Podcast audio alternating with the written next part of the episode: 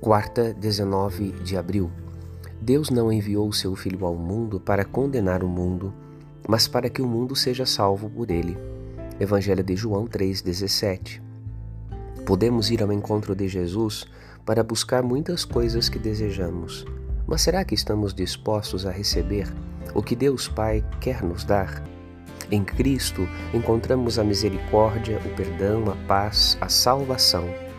Podemos sair das trevas e nos aproximarmos da verdade, sem temer que a virtude divina manifeste nossas sombras e pecados, pois Deus não se escandaliza de nós.